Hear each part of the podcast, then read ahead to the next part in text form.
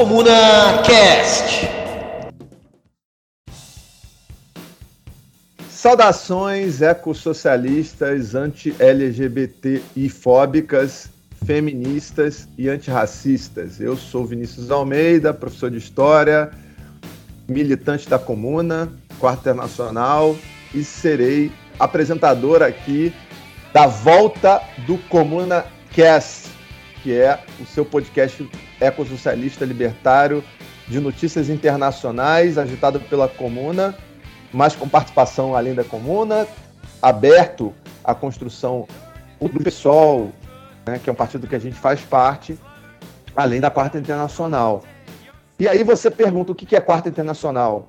Tem a resposta mais longa e mais completa, para você ter acesso a ela, basta acessar primeiro, os dois primeiros episódios do Comuna Cash, que vocês vão observar uma entrevista com o professor da PUC São Paulo de Economia, João Machado, que é um dirigente histórico da Quarta, e vai falar toda a trajetória dessa organização, que, resumidamente, é criada em 1938 pelo Trotsky, por isso alguns chamam de trotskistas, mas eu me considero bem mais amplo e as referenciais teóricos da quarta são bem mais amplos do que as referências de Leon Trotsky, que a gente não nega, afirma. A gente está voltando agora, quase dois anos desde a última gravação, por vários motivos pessoais que impediram a gente de estar tá participando ativamente, fazendo esse podcast. Nesse meio tempo, eu, por exemplo, terminei doutorado, Santinha virou papai, e teve muitas outras questões pessoais que a gente teve dificuldade para estar tá tocando. A gente tem hoje aqui a companhia qualificadíssima, né, a companhia do também professor Rodrigo Santaella, né, o nosso Santinha, militante da quarta também, e a lista investigativa super premiada, é, companheira Paula Mairo. Vai dar um alô para a gente agora, vai dar um, Olá, pessoal. Que bom estar aqui com vocês, Santinha, Vinícius Almeida, aqui no backstage, nosso querido Vitor e o Siddhartha. É, nesse período aí de intervalo, muita coisa aconteceu mesma. Eu mesma morri ano passado, mas esse ano eu não morro. Tive a maldita Covid, né? Sobrevivi. E aí, realmente, é com alegria que eu participo aqui dessa retomada do ComunaCast, num momento tão necessário, né? De a gente se reunir, dialogar e compartilhar nossas reflexões sobre a crise por que o mundo passa e o nosso país. Saudações, Paulinha, saudações, Vinícius, Siddhartha, Vitor, todo mundo está escutando aí, muito bom estar aqui de volta. De fato, nesses dois anos, acho que o mundo morreu e e vamos ver se para de morrer um pouco e vamos para frente aí. Se vocês ouvirem algum ruído de criança ao fundo, Vinícius já explicou porque nesses últimos dois anos eu virei papai e estamos todos por aqui ao mesmo tempo e agora. Show de bola e manda um beijo aí para Marília e o Martim, jovem.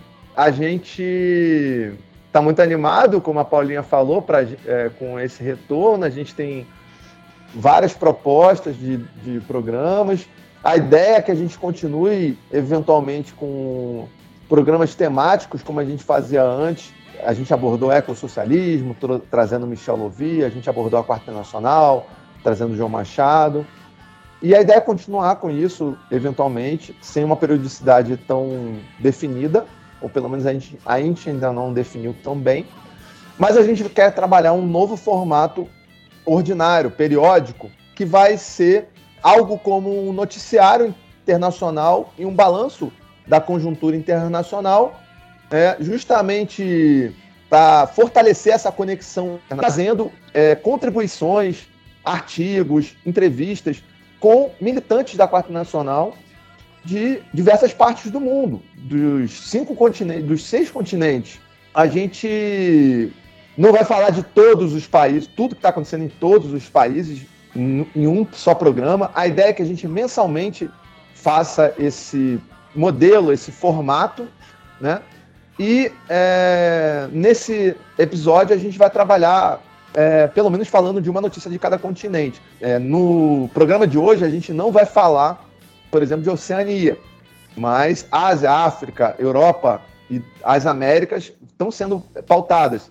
E a gente tem uma preocupação em dar centralidade a dois temas desses, desses temas que a gente está levantando. Em seguida, e também a gente vai trabalhar com menos centralidade, passando mais rápido pelas notícias de outras é, novidades, outros acontecimentos que a gente considerou importante e relevante, que alguém da Quarta Nacional, algum militante da Quarta, trouxe alguma contribuição importante para nos ajudar, né? E aí a gente também está divulgando a intervenção da quarta, que ela é bem ampla. Poucos militantes da própria, até organizados na Quarta Nacional no Brasil, a, acessam tanto quanto a gente, e aí esse, esse também é um dos objetivos do podcast. Antes de começar, eu queria divulgar outra novidade que a gente tem no, no ComunaCast, que é agora o ComunaCast tem suas redes sociais próprias, que são o Instagram, arroba ComunaCast, e no Twitter nós somos arroba Comuna.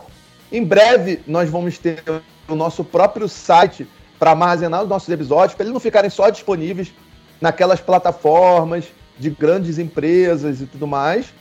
Vai, vão estar disponíveis também, vão estar disponíveis Skype, é, Anchor e tudo mais. É, e provável, possivelmente, provavelmente, vão ter traduções de textos que a gente esteja usando nos nossos programas. Aí, diferentemente de outros momentos, eu vou pedir já no início do programa para os nossos companheirinhos é, divulgarem as suas redes sociais, porque aí, de repente, o pessoal não ouve até o final e já tem uma divulgação agora. No final a gente repete, mas agora peço para vocês falarem as redes de vocês. Bom, eu sou Rod Santaella com dois L's no Twitter. Rodrigo Santaella 50 no Instagram e Rodrigo Santaella com dois L's tudo no Facebook. Não ando muito nas redes ultimamente não, mas estou por lá. Seguem lá nos perfis. De vez em quando eu coloco alguma coisa e de vez em quando estou olhando também. É, eu sou a P. Mairan, é, com N no final, no Instagram, e Paula Mairan no Facebook. É, e no Twitter também. P. Mairan. Paula Mairan.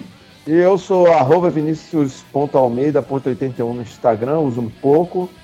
E arroba vinialmeida81 no Twitter. Tenho usado muito pouco, mas agora com, com o Comunacast eu vou voltar lá a responder o Rodrigo Constantino para ter um monte de like, né? Que aí é um, já estou dando uma metodologia aqui da gente, como é que caminho para crescer no Twitter. Enfim, Vamos que vamos. O bloco 1 a gente, que a gente vai trabalhar hoje vai ser o bloco das Américas. Aliás, eu espero que a gente faça isso cotidianamente, seja nos programas. A gente sempre começa pelas Américas, pelos nossos vizinhos. E a gente traz aqui coisas que, inclusive, aconteceram em junho, que já tem até um tempo, mas que foram muito relevantes. Né? A gente começa aqui pela greve geral para o é, general motivado por 10 pautas, dentre estas o combate aos combustíveis, defesa das terras indígenas para nelas, em protesto pelo subamento de preços, denunciando a, a crise do sistema de saúde no país, dentre outras pautas. Né? Esses protestos eles foram duramente reprimidos no final de junho e eles foram deram uma arrefecida em julho, principalmente por conta do anúncio da redução de preços de combustíveis é, anunciada pelo governo Guilherme Lasso mas as tensões continuam no Equador. Chegou até prisão de líderes sindicais. A gente, a própria quarta se solidarizou com essas mobilizações e, e, e em solidariedade aos reprimidos, né? A quem foi é, duramente reprimido nessas mobilizações. E a coisa importante a se destacar é que lá houve uma aliança que a gente na quarta almeja bastante que aconteça, que é uma aliança entre povos indígenas e os chamados homens brancos, entre aspas, homens brancos mesmo, caras pálidas, é, que são a população urbana ligada ao movimento sindical, feministas, e tudo isso está publicado no International Viewpoint, que é o site que eu vou citar várias vezes aqui, né? Um site muito elucidativo. É isso, a gente vai ficar de olho no que está acontecendo no Equador e aí, comentaristas, vocês, eu vou falando as outras notícias e vocês vão, se quiserem parar para comentar alguma coisa, fiquem à vontade, tá? É, ao norte, subindo um pouco ao norte do Equador, nós chegamos na Colômbia, onde em junho também, dia 9 de junho, o ex-guerrilheiro Gustavo Petro foi eleito presidente da República daquele país no segundo turno, elegendo também a primeira vice-presidente negra do país, a ativista do movimento negro e ambientalista Francia Marques, Francia Marques, com mais de 11 milhões de votos e cerca de 58% de votos válidos. Né? O Petro é visto como o presidente eleito na Colômbia, o primeiro presidente eleito na Colômbia que pode ser chamado de esquerda. Sem dúvida, foi uma vitória muito celebrada pela esquerda aqui no Brasil e até mais pela, pelo adversário que foi derrotado, que foi o Rodolfo Hernandez, que era um político é, considerado outsider, bem esse perfil dos, da, da alt-right, da nova extrema-direita no mundo. Uma história que está ficando bastante batida na conjuntura recente do mundo. E é, para analisar essa eleição, a gente indica aqui o artigo do site Ventosur, que é um site que a gente também usa bastante. A própria quarta traduz é, para o inglês e, ou capta para, para as suas versões em espanhol artigos publicados lá. E o artigo que eu estou falando é do Daniel Livreiros, que vai fazer um balanço bem maduro sobre o processo político eleitoral na Colômbia, destacando que o resultado eleitoral foi uma vitória comemorada efusivamente pelas classes populares no Brasil e que geraram uma expectativa de diminuição, pelo menos, da subserviência do país aos Estados Unidos, a Colômbia, que é talvez o maior aliado dos Estados Unidos na, na América do Sul nos, nas últimas décadas, né? Sobretudo pelo plano Colômbia, né, a, a guerra, guerra às drogas e tudo mais, né? Então, o Livreiros ele também analisou o discurso de posse do Petro, um misto de engajamento em pautas importantes como a defesa da Amazônia, lá Equador é um dos países da Amazônia legal, e por um lado, e partiu de uma discussão de títulos de carbono, uma forma de compensação financeira para emissões de CO2 que países e empresas pagariam a serem isentas de suas responsabilidades ambientais, o que é bem complicado. E aí vai, acaba que a vitória do Petro é importante, mas o que vai ser o governo Petro é uma incógnita, é uma coisa que a gente fica ainda atentos para saber o que vai ser, né? A gente, sobretudo essa questão do, da emissão de carbono, do, do, do crédito de carbono, que é um tema muito complexo, a gente não vai, não vai conseguir aprofundar isso hoje. O que vale a pena registrar é que a Colômbia, vitória na Colômbia representa uma resistência é, grande, uma resistência a essas alternativas da extrema-direita que é, ascenderam de 2016 para cá com a vitória do extrema-direita. A gente vai ter outra aqui para falar no programa de hoje ainda. Ainda na América Latina, gente, a gente fala sobre é, a ditadura, não tenho como dizer de outra forma, de Daniel Ortega na Nicarágua, usando uma força militar desproporcional na fronteira do país. O exército de Ortega ele está negando a entrada, negou essa semana, né, a entrada da Comissão Internacional pela Nicarágua, que é formada por parlamentares argentinos, pela Quarta Nacional, pela Liga Internacional Socialista, Unidade Internacional dos Trabalhadores, também compõe representantes de familiares exilados políticos do, da repressão do governo Ortega, né? Que passou a ser mais uma demonstração por parte do governo, a ditadura, que o governo Ortega e Rosário Murilo age como uma ditadura e atua a, é, a partir dos interesses do FMI e do imperialismo.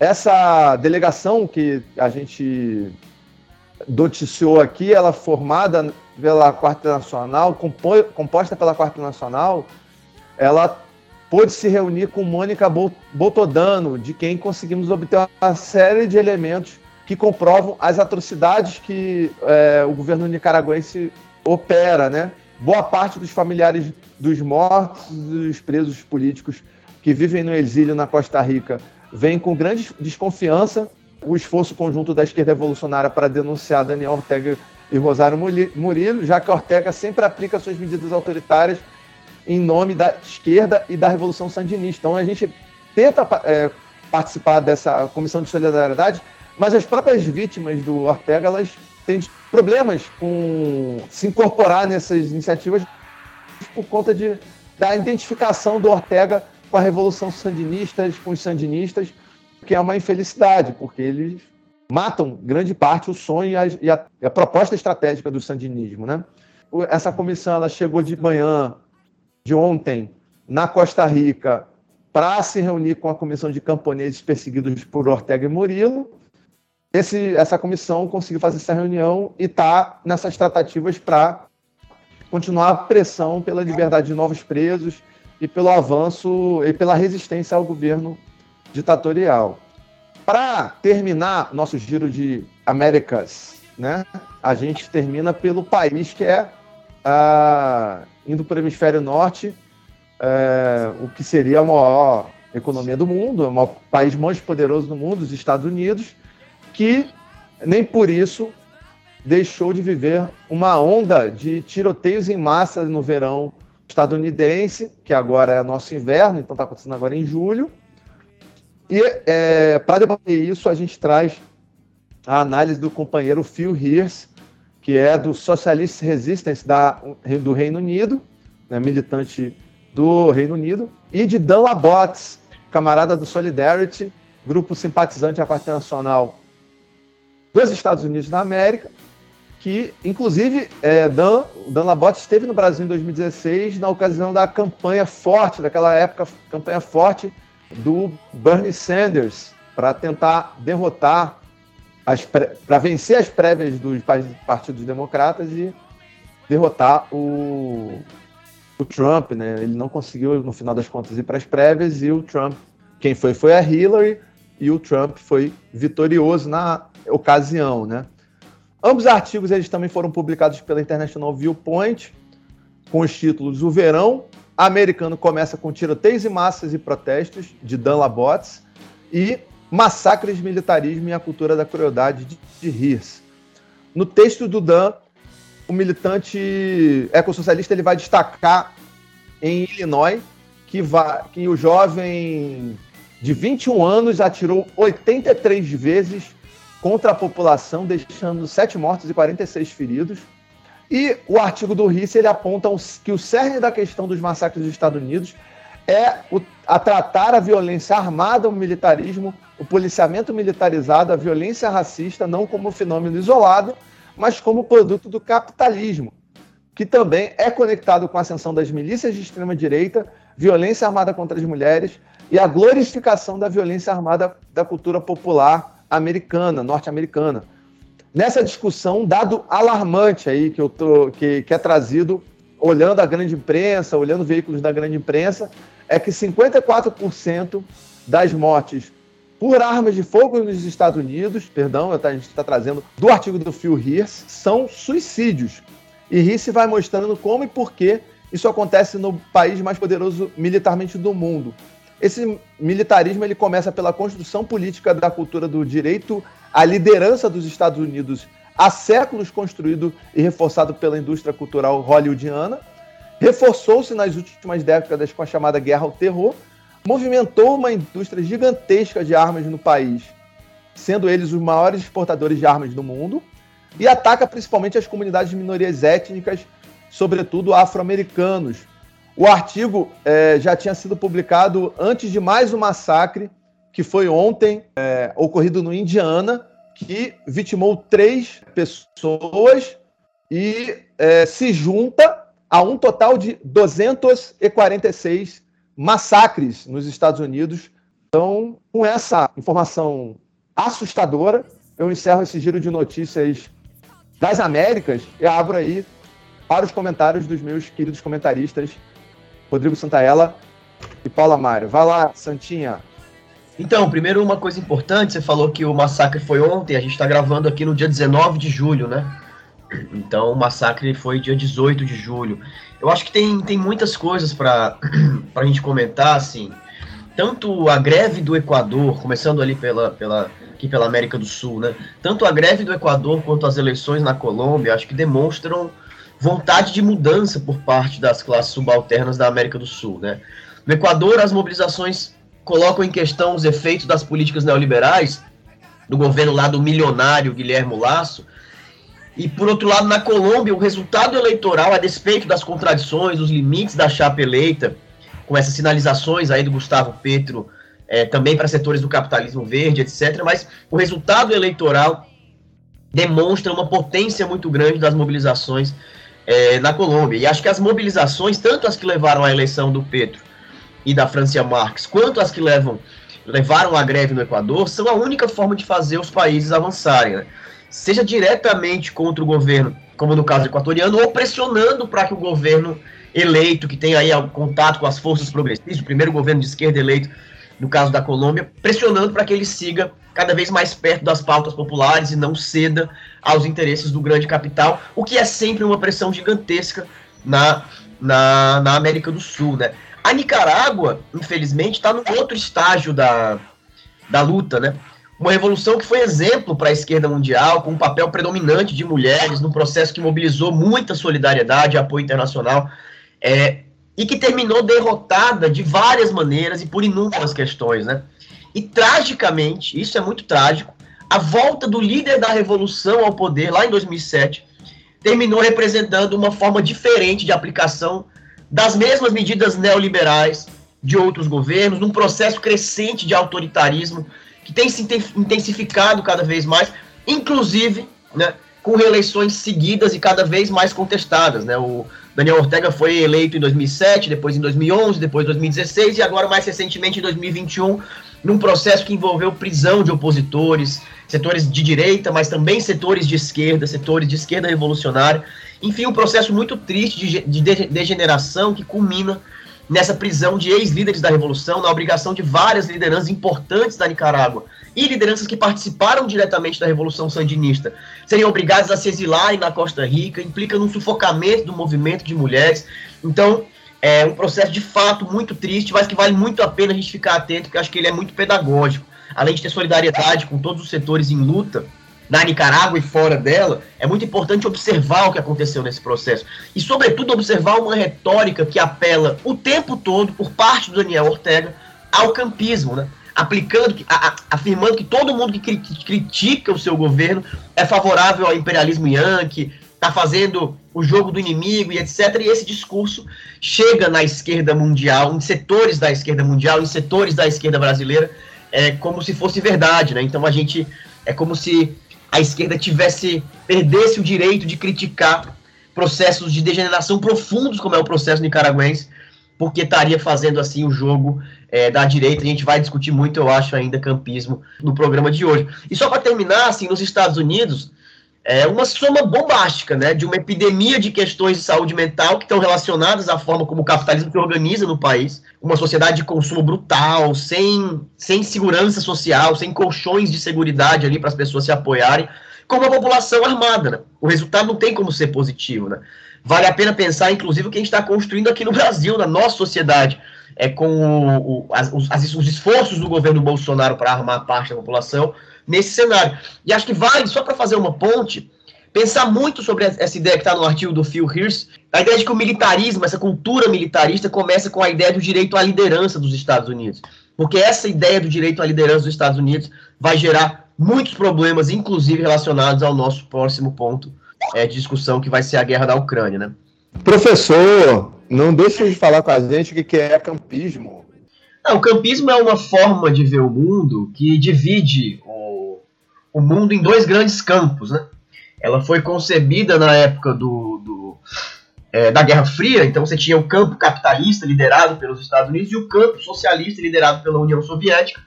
É, e, e, as políticas, a, a, perspectiva campista dizia o seguinte: olha, a gente não pode criticar a União Soviética, não pode criticar a degeneração stalinista, não pode criticar nada disso, porque se a gente fizer isso, a gente vai estar tá fazendo o jogo do inimigo, vai estar tá fortalecendo o campo capitalista. Bom, então o campismo naquele momento já era um problema, porque criticar é fundamental para que a gente avance e nós todos observamos e vimos o que, em que culminou o processo de degeneração stalinista na União Soviética. Mas o campismo naquele momento, embora equivocado, na nossa opinião, era compreensível de certa forma. Hoje continua existindo um campismo, um tipo de neocampismo, num cenário que não há mais um campo que se reivindique socialista, ou pelo menos que seja socialista não há mais uma União Soviética, né? Então ainda resta ali a China com seu socialismo de mercado e seu capitalismo de Estado ali, mas é um campismo em que não há um campo revolucionário. Então é um campismo sem o menor sentido, né? Ou a gente vai dizer que o governo do Daniel Ortega é um governo revolucionário. Então, é, o campismo é essa visão de mundo né, que se atualiza hoje em dia de uma forma absolutamente distorcida e que acaba cumprindo um papel muito ruim porque, um, por um lado, nega o papel de crítica que é fundamental à esquerda revolucionária e, por outro lado, enfraquece possibilidades de mobilização que façam os processos avançarem. Né? É, a maior contradição que a gente vê nessa visão campista é a dificuldade da conjuntura atual entender o Putin como ele é, um ditador sanguinário. Tudo bem que o, o Zelensky não é nada de muito, muito melhor, né? mas é um, uma coisa tão ruim quanto com menos condições de fazer o que o Putin faz. Né? Mas a gente vai falar mais disso. Eu, Paula já tem vários comentários para fazer, mas eu já vou, eu vou perguntar um, um para ela e ela responde no comentário. Você ficou animada com a vitória da Colômbia, Paula? É impossível não ficar animada, mas eu diria que eu não fiquei deslumbrada, como eu percebo que é, boa parte né, da, dos ativistas, dos militantes da esquerda ficaram. Mas eu percebo que a gente vive um momento tão crítico, tão grave, que qualquer movimentação é, a favor né, de algo mais próximo daquilo que a gente almeja já é um respiro, já é um alívio, já revigora. E eu compreendo então esse esse esse encantamento, né, melhor dizendo do que deslumbramento, com essa vitória. Eu acho que é, é um passo, é importante. Esse slogan, né, do é, que, que, chama para o vai dar certo, né, para o futuro, é, que, é, que é possível. É importante que a gente tenha essa mensagem, porque é possível sim. E a gente vive um momento é, em que a gente vê parte da humanidade se sujeitando a essa realidade com o ceticismo de crer que, que não seja possível haver algo diferente. Isso eu acho um adoecimento muito grave, né? A gente pensar que a realidade não possa ser transformada. Quando eu vejo, eu acho que você e o Santinha deram bastante conta né, de trazer esse cenário como na concretude né, do momento presente, no, no mundo, né, esse passeio terrível pelo mundo. E aí, quando a gente vê essa vitória da Colômbia, de fato, é uma sinalização positiva, entre outros movimentos né, que foram apontados aqui na, na América Latina. A gente vive um momento que é, pelo menos, não é de estagnação, né, é de acontecimentos. Mas eu acho importante a gente pensar que preciso muito mais para uma transformação estrutural desses modelos a que a gente está submetido, sub, a que a gente está submetida e que é um modelo que avança e se consolida no mundo, né, organizando o mundo como um todo, né, é um, é um modelo hegemônico global, né, é quando vocês trazem o estrago quando o Santinha explica aí o campismo e o estrago de a gente não ter um campo socialista né, na disputa, isso é terrível. A gente precisa fortalecer essa via, a gente precisa caminhar nesse sentido, porque é, de fato o que a gente enxerga na Rússia, o que a gente enxerga na China, é, não, não contempla a, a, a nossa vontade de efetivamente construir uma via socialista e que seja é, libertária, que, que seja construída com a democracia popular, né? Então, eu acho que a gente aqui no, no Brasil vive esses impactos, inclusive, né? Não só os do pessimismo, de um lado, né? Eu acho que especialmente agora é importante, né, a gente trazer o temor concreto de alguns é, pensadores aqui da realidade brasileira de que a gente sequer consiga ter uma eleição ou que a gente tenha uma eleição que possa ser questionada e, e a gente aqui vive um momento crítico de, de risco, né, de retrocesso, de golpe, não, não está dado, mas está acenada essa possibilidade, né, com os últimos movimentos do, do Bolsonaro ontem, eu acho importante trazer a gravidade de ele chamar é, os diplomatas, né, para fazer essa fala absolutamente baseada em fake news, mas questionando o sistema eleitoral brasileiro, né? É, o que pode vir a partir daí? Quero trazer que eu venho seguindo num, numa linha que é aquela velha linha do, do pessimismo da razão, do otimismo da vontade, e aí essa vitória da Colômbia traz esses ventos desse otimismo, sim, mas compreendendo que é preciso dar muitos passos para a gente consolidar uma via efetivamente capaz de não só resistir, mas de enfrentar esse modelo, né? Que é um fracasso, encerrando a minha, minha reflexão, né? Eu considero que esse modelo de mundo hoje é um fracasso do nosso ponto de vista da esquerda socialista, ecossocialista, do ponto de vista é, de perceber o mal que faz para o planeta, né, para a natureza, o mal que faz para as pessoas, não só aquelas que estão na maioria esmagadora, oprimida, explorada, mas até mesmo para aqueles que a gente enxerga lá no primeiro mundo. Ela não é boa nem para quem está vivendo lá nos Estados Unidos e que está se matando, está perdendo a perspectiva do valor da própria vida né, que se matando com essas armas, está lá no topo do ranking dos negócios mais rentáveis do mundo. É, não é à toa que a gente tem tanta guerra, que a gente tem tanto conflito armado, é porque isso dá dinheiro, dá dinheiro para os donos do mundo hoje, né? A gente precisa derrubar esses donos do mundo. Que é, para quem que é bom esse sistema? É bom para quem? Para 1%? Está construindo um mundo que a gente nem sabe como é, que pode permanecer nesse planeta ou migrar para outro planeta quando esse aqui explodir de tanta exploração por esse modelo, parece viagem, mas infelizmente não é, né? Esse é o caminho do nosso planeta com esse modelo que promove tantos conflitos e que tenta comprar todas as movimentações que sejam de enfrentamento ao capitalismo.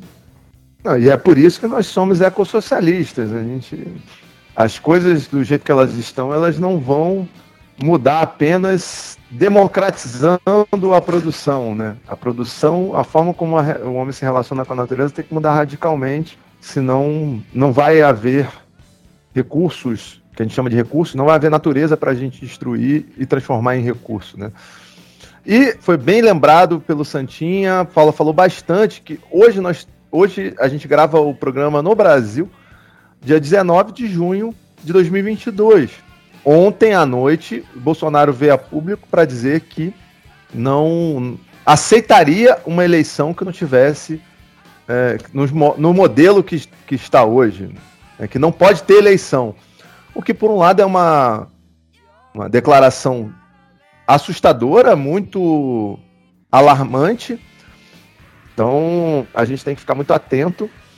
A gente aqui está dentro das resistências a, a, qualquer tentativa de desestabilização desse, pelo menos desse modelo, a gente quer até outro, que outro modelo seja construído de sociedade, de governo, mas não para voltar a, ter, a termos uma ditadura militar ou miliciana militar. Eu falei 19 de junho, Santinha? De junho? É 19 de julho, tá, gente? E voltando agora a falar do. Almeidão, posso interromper só para trazer um elemento que eu queria destacar que eu, que eu, eu é, acabei, para mim parece tão natural o, o, meu meu regozijo que mais me, é, mas o protagonismo de uma mulher negra, né, na chapa, eu, eu queria trazer a importância disso, né, nesse contexto atual de mundo, não é qualquer coisa, né? Claro. Em se tratando de América Latina, só queria destacar aí a importância dessa, desse protagonismo, tá? É isso, gente. Vamos encerrando esse bloco. A gente está partindo agora para é, um dos nossos temas principais de hoje, né? Não podia ser diferente. São quase cinco meses de guerra na Ucrânia, uma invasão que muitos diriam que não ia acontecer. Quando aconteceu, muitos disseram que ia ser rápida. E agora já estamos completando quase meio ano, né? O ano de 2022 ele é marcado pela invasão da Rússia na Ucrânia, né? Esse conflito militar tão impactante, sobretudo na economia, na economia mundial, quando o, Brasil, quando o mundo já estava começando aos poucos se reerguer, se recuperar da pandemia, né? E aos poucos, tá? A gente vai mostrar aqui no nosso terceiro é, bloco como a gente é, há diferenças entre países que tangem o combate à pandemia. Alguns estão mais controlados, outros estão ainda muito longe de, de superarem essa situação.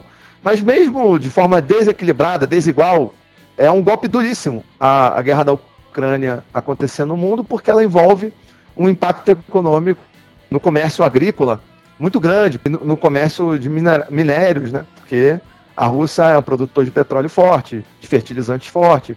Então, é, a gente tem esse cenário que a, quem vai comentar, dar uma centralidade para a gente, falar um pouco mais sobre a situação, é o nosso companheiro Rodrigo Santaella. A gente da Quarta Internacional atua em defesa da resistência ucraniana e sua seu direito à autodeterminação. A gente já publicou duas declarações nesse sentido, uma, uma no dia 1 de março, outra no dia 24 de maio, e todas estão disponíveis no International Viewpoint. E a gente está trazendo esse debate que divide opiniões na esquerda brasileira, por exemplo.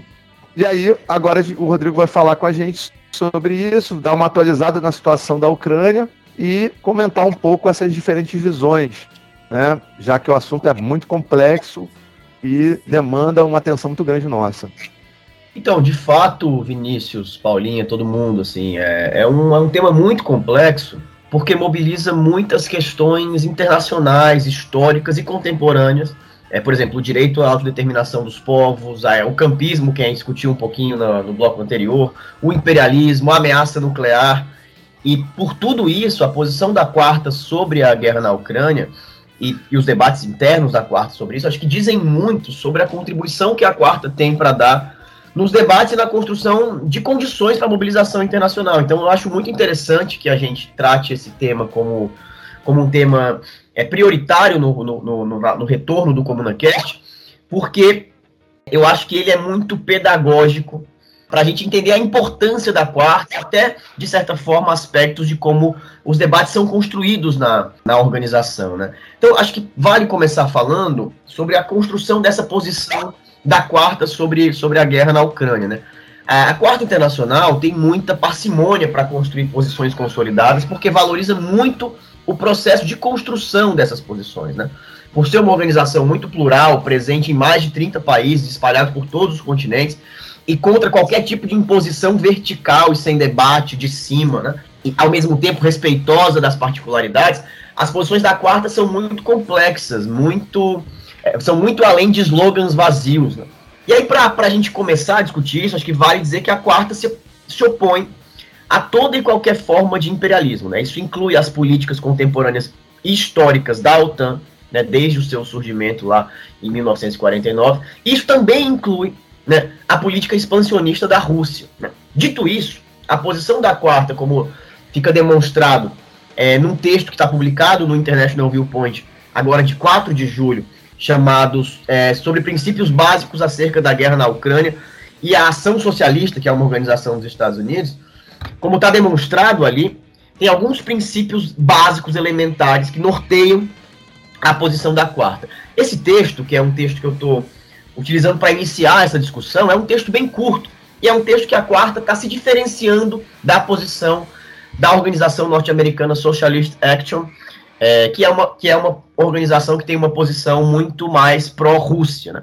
E aí a quarta diz o seguinte, basicamente, nesse texto: olha, é, nós temos discussões em curso, mas tem três, três princípios básicos e muito gerais dos quais nós não abrimos mão nessa discussão. Primeiro princípio é a condenação da invasão russa e a reivindicação de que as tropas saiam da Ucrânia. Né? Então a condenação, a, a, a invasão russa na Ucrânia não é legítima, tem que acabar e as tropas têm que sair da Ucrânia. Essa posição vai se repetir em todos os textos da quarta sobre o tema.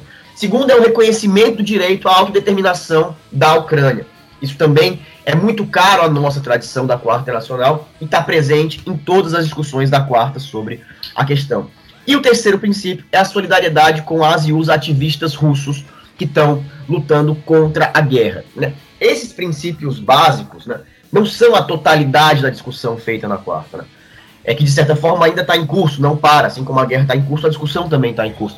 Né, a, a, quarta é contra a OTAN desde a sua criação e defende, e defende veementemente o encerramento das suas atividades é, depois do fim do Pacto de Varsóvia em 1991. Então, a gente podia começar dessas discussões, mas enfim, não tem condições, então vamos, vamos, vamos fazer um recorte aqui para a gente discutir as posições da quarta sobre a guerra da Ucrânia e a guerra propriamente dita, a partir da primeira declaração da quarta sobre o tema, que foi dada um pouquinho antes da guerra começar, algumas semanas antes da guerra começar, é, no contexto de tensão iminente ali, que é a declaração de 30 de janeiro, chamado, é, chamada contra a escalada é, da OTAN e da Rússia na Europa Oriental. Né? A ideia desse texto era alertar sobre os, os riscos do conflito iminente. Né? Ah, nesse texto, a, a, gente afirma que é o maior risco de guerra nuclear em 60 anos. E, além disso, analisar a conjuntura que levou até essa situação. Né? Então, aí tá, estão destacadas questões energéticas gerais relacionadas à transição para energias mais renováveis no mundo e o papel da Rússia nesse contexto. Tudo isso inserido num contexto de escassez, inflação, estabilidade geral gerada pelo cenário do pós-pandemia, que agravou uma multiplicidade de crises do capitalismo aí. Estão analisados também uma, a série de conflitos armados envolvendo as ex-potências soviéticas, começando na própria Ucrânia em 2014, mas passando pela Geórgia, Armênia, Azerbaijão, que foram dando confiança à Rússia com a, a consolidação é, de Belarus e do Cazaquistão como áreas de influência da Rússia, que foram tudo isso foi fortalecendo militarmente, ideologicamente a Rússia no cenário, é, e uma instabilidade interna dos Estados Unidos e da União Europeia, além da instabilidade da própria Rússia, que gerou uma, uma, uma conjunção de interesses pró-guerra nesse sentido. Né? Essa primeira declaração da, da quarta reafirma a posição crítica à OTAN e afirma a crítica à retórica e ao comportamento é, russos, né, do Putin que levaram parte da população ucraniana a defender a entrada do país na OTAN. E aí o Burô afirma categoricamente nessa primeira declaração que a saída das forças estrangeiras e a neutralidade seriam a melhor forma de garantir a independência da Ucrânia, mas que cabe ao povo ucraniano, ucraniano e não às negociatas, chantagens, ao, ao, aos gabinetes das grandes potências decidir sobre a entrada ou não da Ucrânia na OTAN. Biro da quarta é a direção da quarta principal direção, principal executiva da quarta. Como num partido você tem a executiva e você tem o diretório nacional, o corpo nacional. E existe esse corpo internacional mais amplo, que é o CI da quarta, que também faz declarações, participam várias pessoas. Eu, por exemplo, no Brasil participo desse espaço do CI. O Biro é mais restrito, com menos participantes e se reúne mais vezes ao longo do ano. Às vezes presencialmente, às vezes virtualmente. Só para não, não perder. O Santinha tá falando de declarações do Biro. E aí, bom, então, então o que o Biro está fazendo nessa segunda declaração é, caracteriza ali o nacionalismo da grande Rússia, né? Então faz uma crítica forte ao Putin, faz uma defesa do povo, do povo ucraniano, da resistência do povo ucraniano à invasão, e caracteriza a Ucrânia como um país independente que preservou, de certa forma, um regime de democracia formal, enquanto a Rússia é, tem um sistema parlamentar autoritário e repressivo com membros, inclusive da extrema direita da Duma. E aí é, a declaração reconhece que na Ucrânia as forças de extrema direita e fascistas estão muito presentes no, no, nos processos de Maidan, do Euromaidan em 2014, continuam presentes ali na, em relação com o governo ucraniano, e que a invasão russa corre o risco de fortalecer essa extrema direita nos dois países. Né? Então você tem, em termos de bandeira, aí a quarta vai vai defender a autodeterminação da Ucrânia, então, e dizer que nem a OTAN nem a Rússia farão isso, né? vai defender, vai falar do início dos protestos aí na Rússia e vai defender, constrói aí a posição de solidariedade aos ativistas, né? Defende a saída imediata das tropas, como eu falei, solidariedade à resistência, apoio a toda e qualquer forma de auto-organização do povo ucraniano em, em resistência e do povo russo contra a guerra. E aí, apoio às sanções à Rússia, né? que limitem as ações do Putin e dos oligarcas, mas repúdio às sanções que prejudiquem a população russa como um todo, né?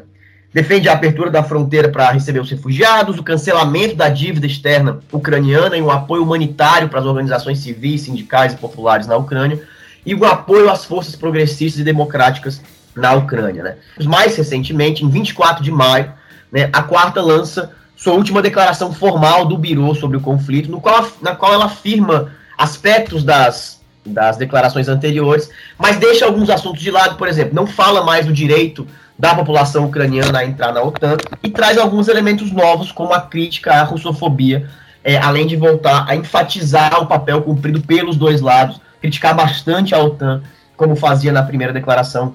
É, essa declaração é chamada Guerra na Ucrânia, Solidariedade com a resistência ucraniana contra todos os imperialistas.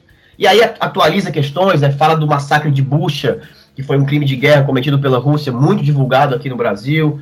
É, fala, do, fala que a guerra gerou um, uma, um, uma potencialização da própria OTAN, com vários países querendo entrar, como Suécia e Finlândia, né?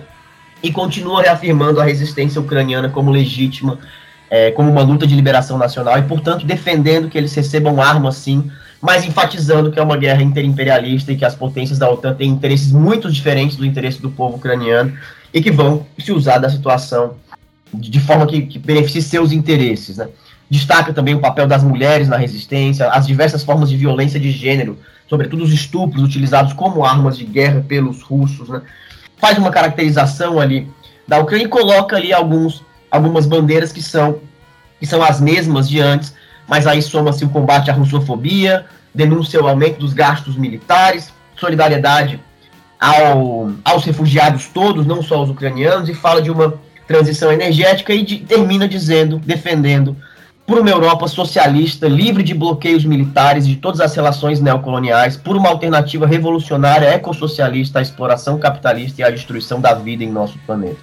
É para a gente terminar esse comentário geral, queria é bom, tem mais tem mais coisas no site da quarta sobre a, a Ucrânia, tem muitas discussões interessantes, tem um texto discutindo o papel dos imigrantes ucranianos na Polônia, que são os principais responsáveis pela solidariedade aos refugiados ucranianos de guerra e sobre o futuro desses imigrantes, né? Por exemplo, é, estudantes que moravam na Polônia numa kitnet agora recebem sua avó, seu tio, seu pai, sua mãe na mesma kitnet para ficarem morando lá.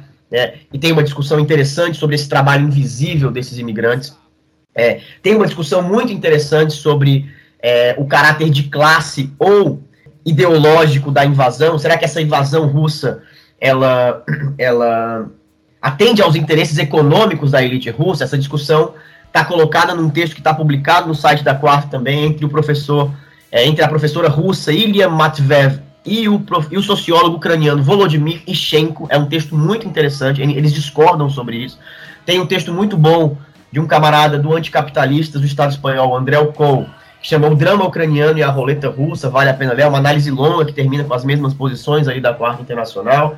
Um texto que discute nacionalismo, colonialismo, da companheira Rony é, Hensman, é, chamado é, Internacionalismo Socialista e a Guerra da Ucrânia, também vale muito a pena. Mas eu quero terminar essa discussão com outro texto que eu acho que muito, muito, muito importante e que abre muitas questões para a gente discutir tendências globais gerais, que é o texto do companheiro Jaime Pastor, dirigente do Anticapitalistas também, sessão da Quarta Internacional no Estado espanhol, chamado é, Para uma Nova, em direção a uma nova guerra global permanente, né? Ele é um texto de 2 de julho, está publicado em espanhol no Viento Sur e em inglês no International Viewpoint.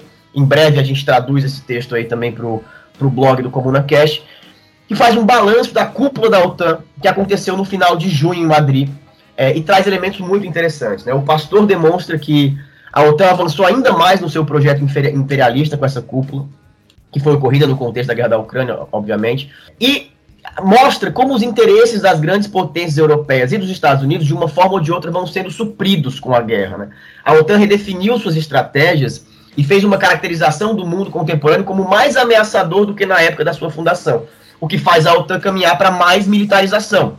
Lembremos que é, é, a expansão da OTAN em direção ao leste né, que vai gerando, aumentando a tensão na região. Né? A OTAN continua tendo a guerra global contra o terrorismo como objetivo, né, colocado lá desde o 11 de setembro de 2001, mas agora e agora reafirma a Rússia como a ameaça mais significativa e direta para a segurança do mundo, mas afirma também a China como uma competidora estratégica, representando desafios sistêmicos à segurança, interesses e valores do Ocidente. Né? E olha só, sem surpresa nenhuma, classifica a imigração ilegal como ameaça à soberania dos seus Estados-membros. Ou seja, é um pacote completo aí. De um lado, você tem a boa e velha luta entre imperialismo, de outro lado da mesma moeda, as condições para oprimir os povos do sul global com a pauta do terrorismo e da imigração. A Finlândia e a Suécia, inclusive, é, que estão querendo entrar na OTAN agora, entra, entrarão sob uma condição, que é uma condição da Turquia, que é de que a Finlândia e a Suécia não abriguem mais os curdos, reprimam os curdos e etc. Se aceitarem, caberão ainda mais no clube da OTAN. Né? Um discurso dessa cúpula da OTAN é um discurso de militarização geral. Os Estados membros da OTAN agora tem que investir pelo menos 2% do seu PIB em segurança, né? E, como a Paulinha bem falou no bloco anterior, o complexo bélico militar e industrial sai muito fortalecido disso. Se os países têm que investir 2% do PIB na compra de armas, né, na, nos armamentos, etc., quem sai lucrando muito são as empresas, as indústrias que trabalham com isso. E, de certa forma, essa cúpula da OTAN faz com que os Estados Unidos consigam sair do, do corner em que ele estava depois do vexame da, da, é, do Afeganistão e voltar a ter certo protagonismo. Organizar a União Europeia contra a Rússia em curto prazo, em curto prazo e contra a China em médio e longo prazo, mas também contra qualquer ameaça aos seus interesses em qualquer parte do mundo, que são estreitamente associados ao que o Jaime Pastor chama de supremacismo branco ocidental. Né? Então, essa cúpula é uma declaração da OTAN como uma força ofensiva, não só defensiva como supostamente era antes, né? E especialmente em direção ao leste e ao sul, olhando especialmente para o Pacífico Asiático. Isso não é novo, não é exatamente novo, mas agora acontece num contexto de crise definitiva da globalização e num contexto de conflito, de conflitos interimperialistas muito maior, né? Em todos os âmbitos, com tendência a se conformar em blocos militares, etc. E aqui eu acho que tem uma coisa interessante para discutir no Brasil. Eu sei que eu já estou falando bastante, mas vou terminar. É, que é o seguinte: os Estados Unidos têm essa clara prioridade. Né? É óbvio que o Brasil é um país importante para os Estados Unidos, né? mas com esses valores, esses valores da OTAN, e esse olhar prioritário para a China, para a Rússia, para o Pacífico Asiático, será que os Estados Unidos vão dar conta de proteger a democracia brasileira, como algumas pessoas é, apostam? Né? Me parece que é muita ingenuidade contar apenas com isso. É claro que os Estados Unidos têm interesse no Brasil, mas outros interesses podem entrar no jogo e a extrema-direita brasileira, que não é burra, é maleável internacionalmente. Então é preciso tomar cuidado com essa aposta exagerada numa proteção dos Estados Unidos contra um eventual golpe liderado pelo Bolsonaro.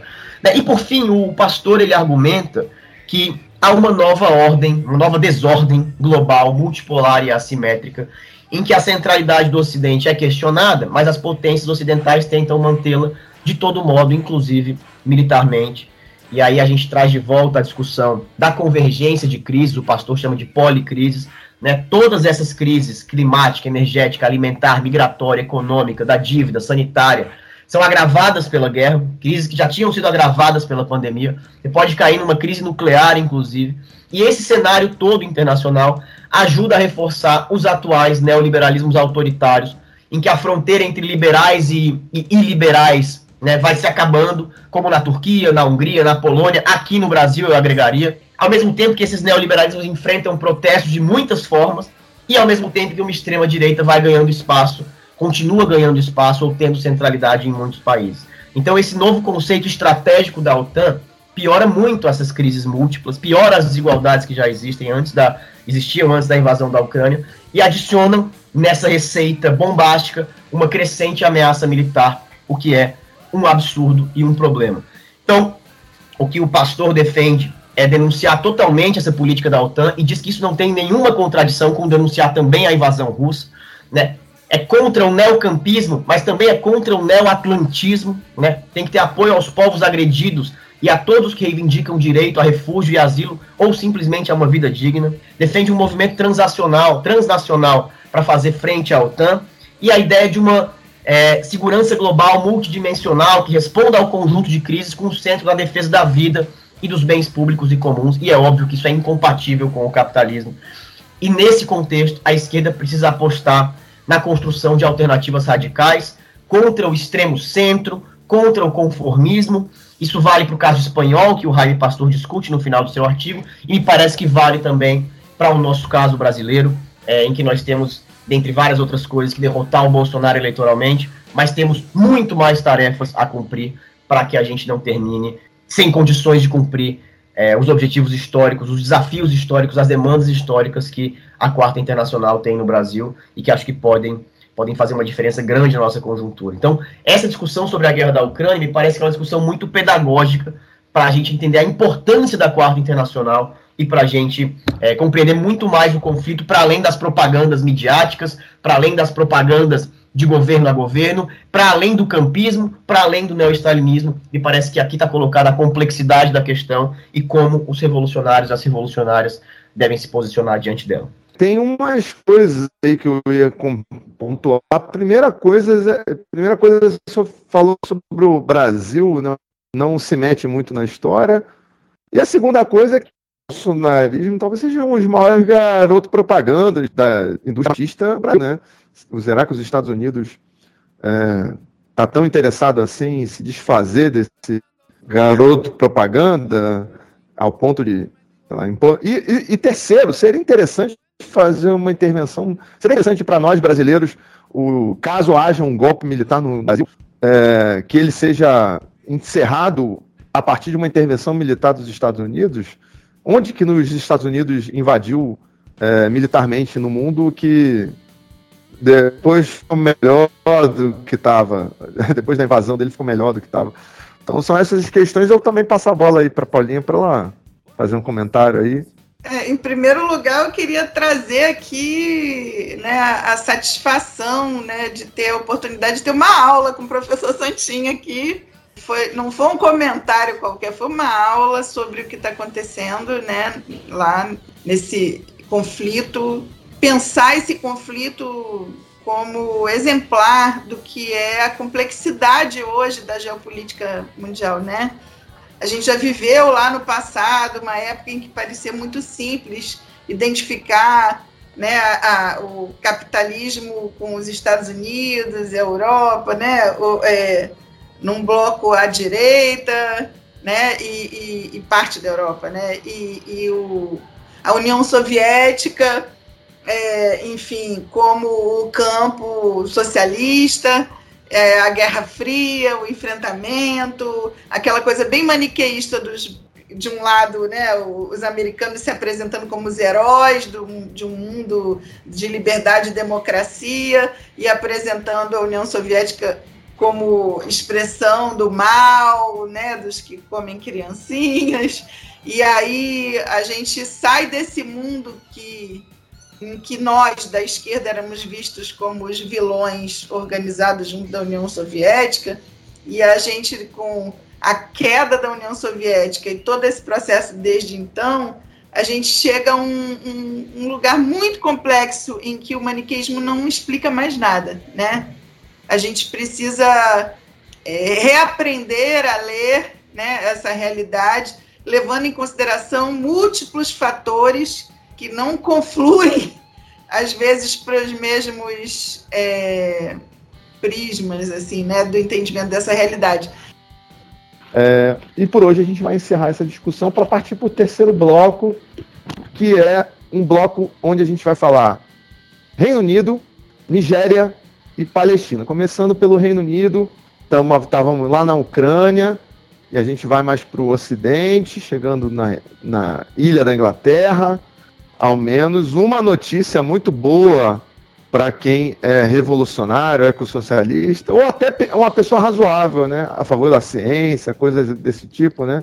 A, a favor da Terra, defende que a Terra seja uh, esférica, não plana, essas coisas bem básicas, porque caiu nosso queridão, o querido Boris Johnson, que é o, era o primeiro-ministro da Inglaterra, continua como primeiro-ministro da Inglaterra interino, inclusive, que teve a grande, o grande feito na humanidade de parecer a Margaret Thatcher uma pessoa sensata dentro da, sequência de primeiros ministros é, da Inglaterra. É claro que aí tem aquele meme lá, né, do, do capeta olhando uma lista assim, ah, Boris Johnson, seu nome está aqui, pode, pode entrar. Constal da Margaret Thatcher também. E ele, o nome dele tá lá, só que ele não chegou ainda, tá vivo ainda, quase morreu de Covid. É, uma da, que foi uma das situações mais lamentáveis da pandemia, né? Ele começou é, aderindo a uma onda anti-isolamento, anti-medidas de segurança, então ele foi num hospital com, com pacientes de Covid e falava, eu apertei a mão de todo mundo, não sei o que, não sei o que lá. E aí, uma semana depois, ele estava internado, né? É, vídeos, a internet foi abaixo com esses vídeos dessa figura lamentável que é o Boris Johnson, né? A gente está gravando isso de 9 de julho, de julho, que a gente está gravando. Então, há mais ou menos 10, 11 dias, é, aconteceu a renúncia, né, foram exatamente 12 dias da renúncia de Boris Johnson, é porque em 48 horas, entre os dias 5 e 7 de julho, mais de 50 membros é, do governo Boris Johnson renunciaram. E isso tornou inevitável a renúncia do Boris. Ele não queria renunciar e o estopim foi um escândalo de assédio sexual por parte de um dos do vice-líder do governo do, no parlamento, Chris Pincher, que foi acusado de ter assediado sexualmente dois homens em um clube em Londres. Isso levou uma série de escândalos, outros escândalos, e, e Boris Johnson acabou renunciando. No discurso dele de renúncia, colocou a culpa em todo mundo, menos nele. Ele está sendo vítima também de ataques infundados. É claro, a gente fica feliz com a saída do Boris Johnson, mas não vai ficar feliz por muito tempo, porque a sucessão vai ser do Partido Conservador, o partido do Johnson. E hoje, em 19 de julho, o nome mais cotado para assumir é o ex-ministro de Finanças governo Johnson, que é o Rishi Sunak.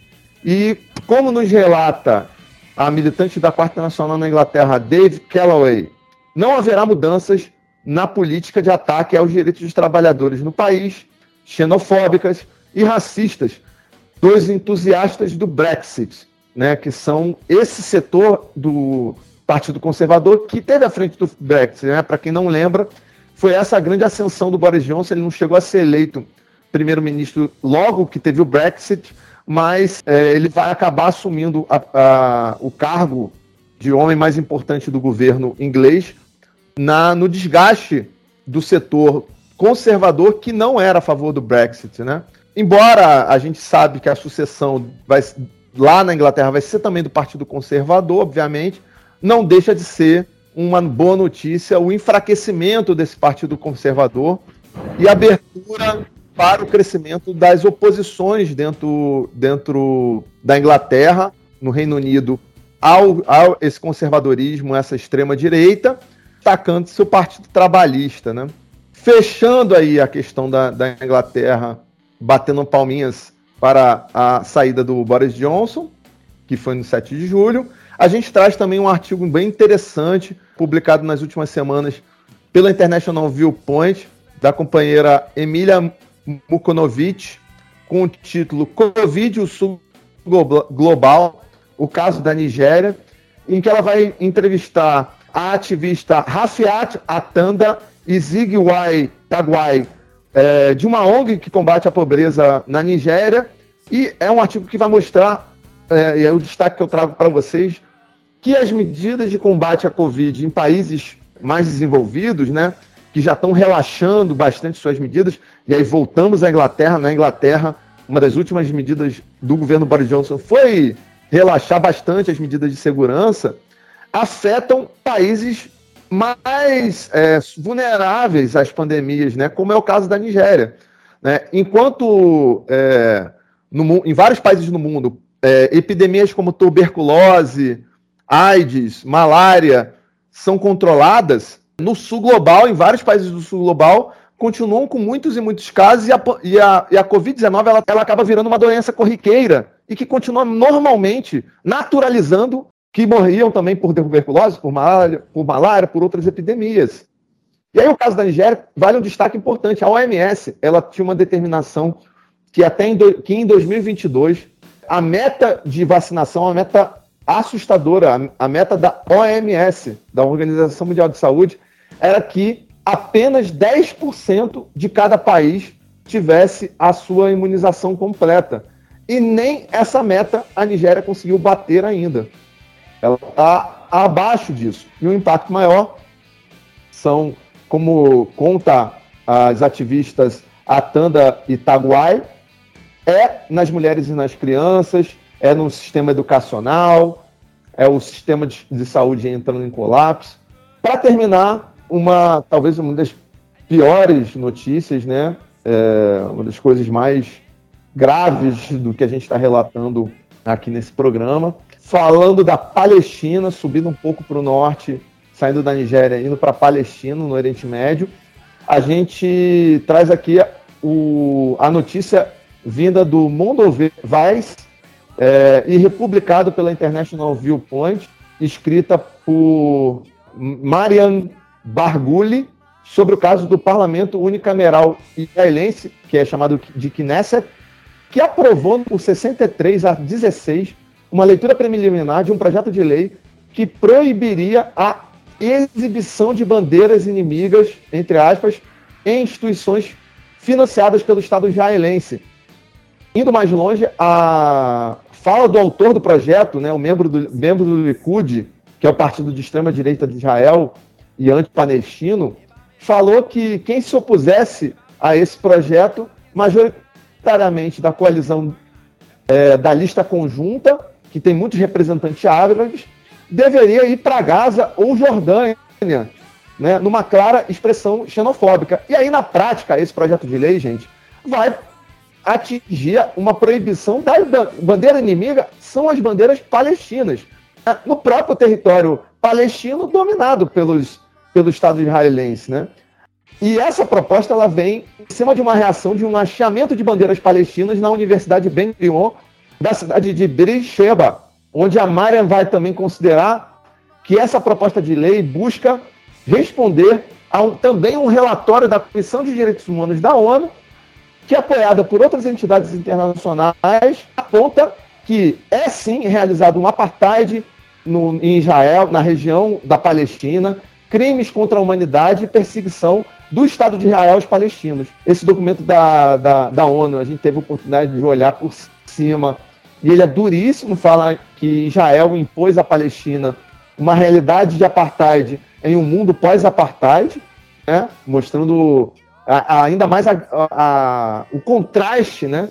com a, situação no resto do mundo, que a gente vai se a gente for pegar país a país, não vai ver que não é tão contrastante assim, mas é realmente muito escandaloso ter proibição de bandeiras, já tem todas as privações do povo palestino que a gente já conhece, é, ainda tem mais essa, né? Outras proibições desse patamar já ocorreram na Palestina entre 67 e 93, 94.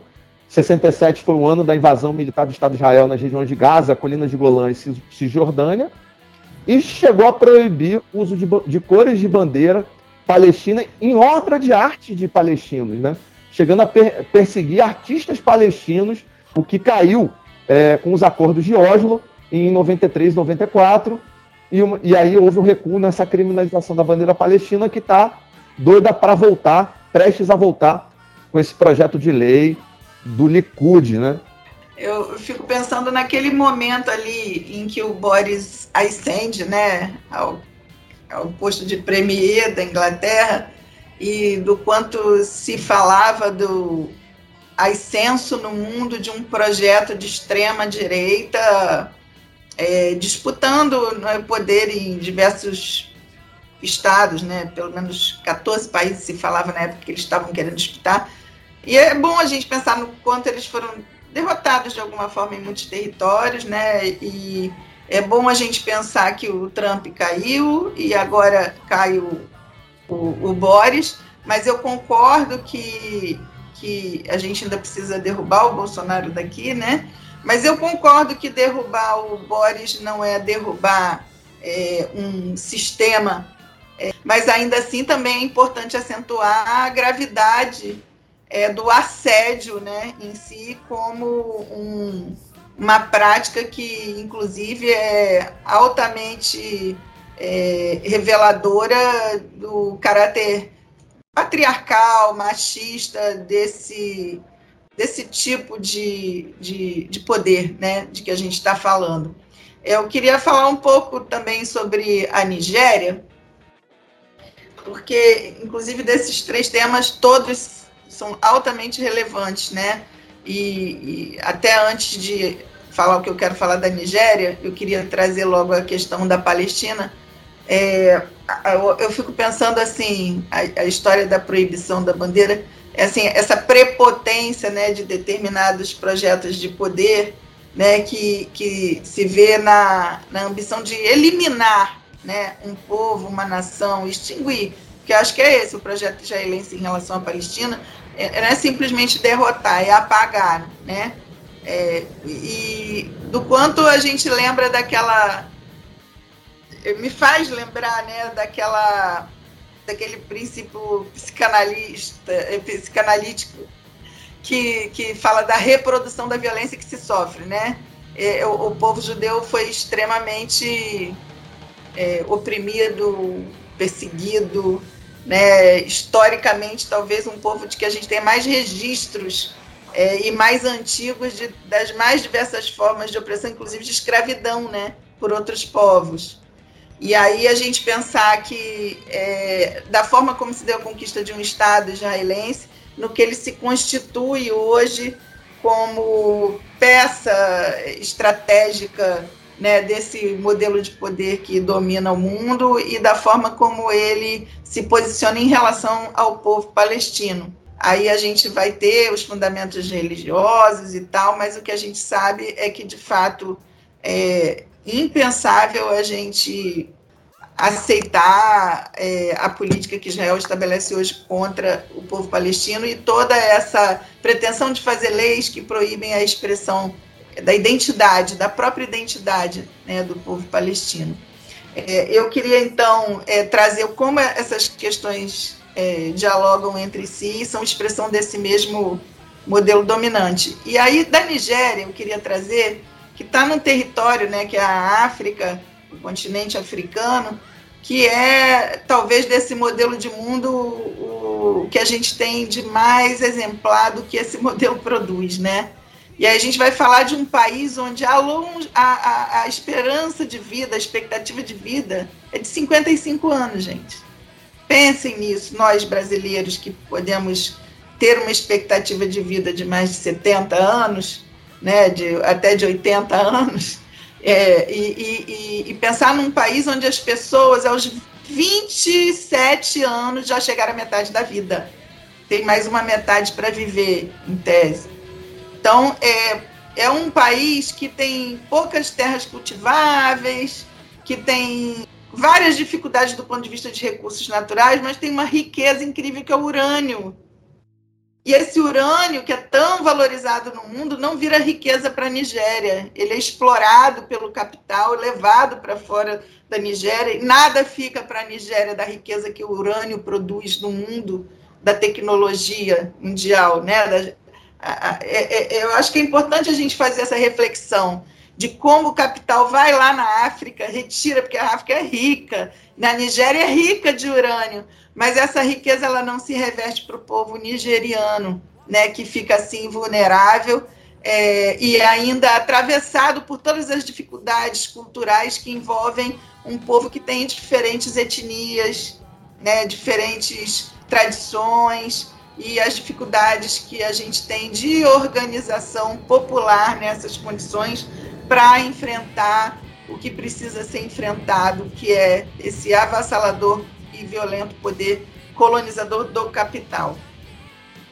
É, eu acho que tem, tem muitas questões aí também, né? Assim, acho que o caso da Nigéria ele é muito impactante porque mostra na prática como o capitalismo é cruel, né? Assim, a, através da pandemia, a gente poderia de falar, falar de vários outros assuntos, né? Poderia falar de especulação imobiliária, é, tem toda uma discussão sobre várias zonas de lagos, por exemplo, que são absolutamente dominadas pela especulação imobiliária. Isso gera uma desigualdade brutal, monstruosa, né, em que se tem condições de trabalho horrorosas para construir prédios super modernos e enormes que são vetados às próprias pessoas estão construindo. Os territórios são vetados, não é só o prédio, não é só o condomínio. Então, é um país de uma desigualdade social extrema num continente, como a Paulinha bem, bem falou, é, extremamente pobre e que, e que sofreu e segue sofrendo os efeitos perversos e talvez os mais perversos do capitalismo, né? Conforme a notícia traz, assim, enquanto os países do norte podem conviver com o vírus, com vacina, com equipamentos de saúde, com máscaras e etc., é, no sul global os impactos continuam brutais, né? Sobretudo nessas populações mais pobres e sobretudo nas mulheres dessas populações mais pobres. Né? Essa, essa política de convivência com o vírus dos países ricos que alivia a vida, é, a liberdade, a tranquilidade das classes médias, das elites dos países ricos, piora as condições de vida nos países mais pobres, nos países africanos. Na Nigéria é um caso, acho que é, exemplar disso, né? No, no, pior sentido possível, assim.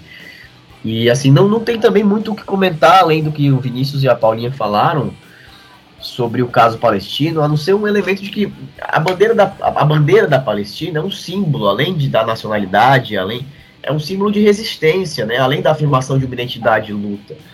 É, a proibição ela é mais uma violação grave direitos, dos direitos dos palestinos, e embora não seja a violação mais grave, já que são tantas, diárias, cotidianas, né?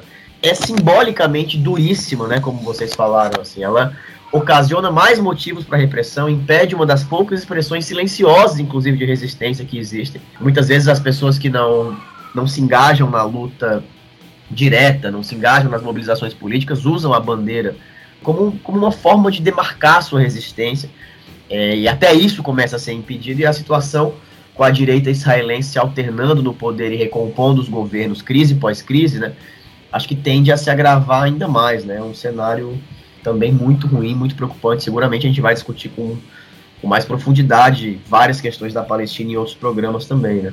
Uma coisa que é assim, proibição de bandeira é algo que derruba todo aquele argumento que Israel usa para o resto do mundo para dizer que tudo que eles fazem é para se defenderem, porque eles são vítimas, porque eles são Cara, o que, que contribui para combater o, o, terrorismo, por exemplo, você não ter o direito de ter bandeira? Você só está alimentando, inclusive, o ódio da população a esse Estado, né? Um negócio é evidente isso, né? A gente tem um, uma questão aí que é muito forte de uma repressão que é tão acentuada que ela expande para o campo do simbólico, né? E para Israel do ponto de vista de Israel, proibir a bandeira é proibir essa possibilidade de resistência que o Santinha reivindicou do sentido da bandeira.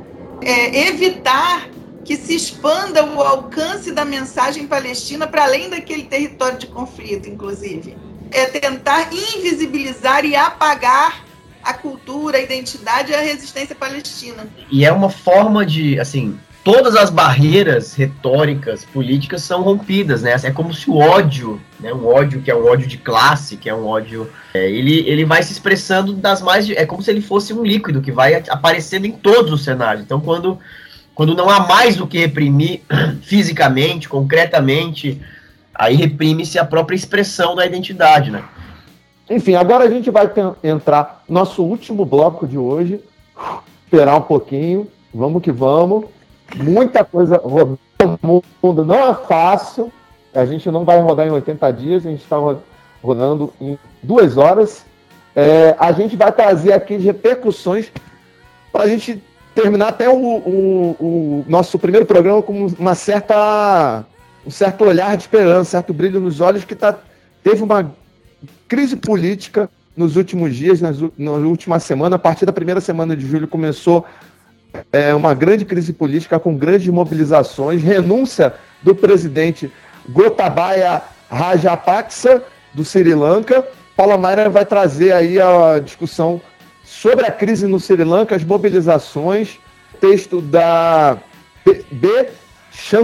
Kumar, do Conselho Diretoria das Dívidas do Terceiro Humanos e RTM do Sri Lanka, né, uma organização que tem no mundo todo e que essa companheira está no Sri Lanka, fala sobre a crise do Sri Lanka, Sri Lanka e o fim do jogo para Rajapaksas, o presidente que renunciou, né? Atualizando com base de notícias recentes, trazendo artigos também que vão falar do protagonismo das mulheres nas mobilizações do Sri Lanka. Não é isso, Paulinha? É isso aí, Almeida. É, e eu vou te falar que é mais um exemplo né, das complexidades que a gente vive nessa realidade contemporânea né, no mundo. A gente está vivendo no Sri Lanka um processo é, de crise é, com um conflito entre o povo e o governo. Tem um nome chamado, é, em português, luta popular, que é o, o Janata Aragalaya, que é o, o termo que está designando esse movimento, né, que derrubou o presidente. O presidente Rajapaksa caiu, mas eu diria, Almeidão, que de fato é bom a gente terminar com esse tema, há motivo sim para a gente iluminar os olhos, mas é, é porque o tempo é de celebrar centelhas, né? Não dá para dizer que é uma fogueira de para queimar aquilo que nós queremos é, destruir, mas é uma centelha de movimentação é, depois de um longo período, inclusive no Sri Lanka, de, de estagnação, de passividade popular, sem grandes movimentações, perante já um alto nível de opressão governamental. Mas antes de falar propriamente do conflito, eu acho que muitos dos nossos ouvintes podem se perguntar assim, mas Sri Lanka? Onde é o Sri Lanka, né? O Sri Lanka é uma gota, né? É, é, é, um, é uma ilha é, pendurada ali é, próxima da Índia, no sul da Índia, né? O Oceano Índico, é, localizado na África, esse país é um país que tem 10% mais ou menos da população brasileira, né? 22 milhões de habitantes, em torno disso. E é um país que vive, então, um processo econômico avassalador que vamos dizer, analogamente à situação do Brasil, é, os problemas não surgiram durante a pandemia, eles já existiam e eram estruturais, mas com a pandemia eles se agravaram e chegaram a impactos catastróficos. É um país que tem uma base muito grande da sua economia no turismo, que ficou completamente é, impactado pela Covid, né? E a gente tem nesse país um impacto muito grande dessa crise na questão da agricultura, na questão das indústrias de tecidos, que é outro setor importante no país, né? Então a gente tem, é, inclusive, curiosamente no Sri Lanka, 80% da população empregada nessas nesses setores da economia é mulheres. Então, as mulheres estão extremamente impactadas é, por essa crise no Sri Lanka e elas estão também de frente nessa movimentação popular. Elas, elas aparecem ali no front da luta nesse conflito todo que derrubou o presidente, o Rajapaksa, mas que infelizmente, assim, nesse momento, isso não significa que derrubou o, o, o poder propriamente estabelecido no Sri Lanka. É, mas, enfim, o que acontece? Eu acho que a gente tem lá é, no Sri Lanka, a gente tem um texto que o, a que se referiu, está disponível no internationalviewspoint.org, que é um texto que traz a, essa complexidade da situação no Sri Lanka, é, de, de, de, traz que foi uma movimentação intempestiva popular no primeiro momento, é, que tem participação de setores organizados de esquerda participando, principalmente da juventude estudantil, mas que foi visto num primeiro momento com alguma reserva por organizações de esquerda mais tradicionais no Sri Lanka. Esse, esse movimento ele traz uma questão que é, no Sri Lanka a gente tem diferentes etnias, como na Nigéria, né, convivendo, a gente tem diferentes culturas, a gente tem a convivência de muçulmanos, de budistas e de católicos, né, de cristãos basicamente católicos. É, isso numa divisão, né, a grosso modo. É, esse governo que vinha sendo sustentado até aqui é um governo sustentado basicamente por um setor budista. É, havia uma crença desse setor até um determinado recente momento de que seria possível construir um governo que dialogasse com os diferentes setores, mas só que esse governo virou um governo tirano, virou um governo perseguidor dos defensores de direitos humanos, perseguidor do próprio povo é, muçulmano, com muitos sequestros, prisões, expurgos, mortes muita violência, né? Inclusive jornalistas também sendo vítimas desse governo, das perseguições. E é, é essa tirania associada à fome, à miséria e a todos os impactos da pandemia, sem nenhuma solução à vista, é, fez com que nessa, nesse país eclodisse esse movimento popular que é, não representa necessariamente nesse momento ainda é, vamos dizer, um horizonte de solução para os problemas não só concretos, imediatos, emergenciais, econômicos do Sri Lanka, mas é, políticos também, mas é uma centelha de possibilidades, né? É um movimento em construção que exige observação, que exige acompanhamento, porque tem esses diferentes ingredientes das diferentes etnias. Ele não é, é um movimento de uma etnia só, tem uma reação do próprio setor que até então apoiava o governo, mas esses setores têm uma dificuldade muito grande de dialogar entre si, de agir em conjunto. Do ponto de vista das mulheres, eu, eu li um texto de uma, uma mulher que está lá também no Sri Lanka, e uma singalesa, né? Que ela traz, inclusive, no movimento de mulheres essa dificuldade, né? Porque as mulheres estão organizadas em diferentes partidos que estão relacionados a diferentes etnias, que estão mesmo dentro da esquerda existe uma divisão que prejudica nesse momento é, uma integração, uma articulação que efetivamente produza uma proposta mais bem acabada, mais bem definida de um projeto de tomada de poder. Então, o que se tem é uma disputa contra esse governo, Existe agora, nesse momento, o conflito está em plena ebulição e completa insatisfação com a manutenção desse primeiro-ministro. A gente ainda não tem um rumo completamente definido do que vai acontecer lá, mas a gente entende que é, existe essa demanda, essa emergência é, da superação das diferenças de etnia e de cultura para essa confluência né, de forças que possa permitir um projeto mais potente e que faça o Sri Lanka superar o caos, superar, inclusive, hoje, uma violência que já fez mais de 100 mortos né, nesse conflito e que pode acabar, de fato, se configurando como um caminho de esperança, mas que a gente ainda não pode ter essa certeza. Paulinha traz uma reflexão muito interessante, né?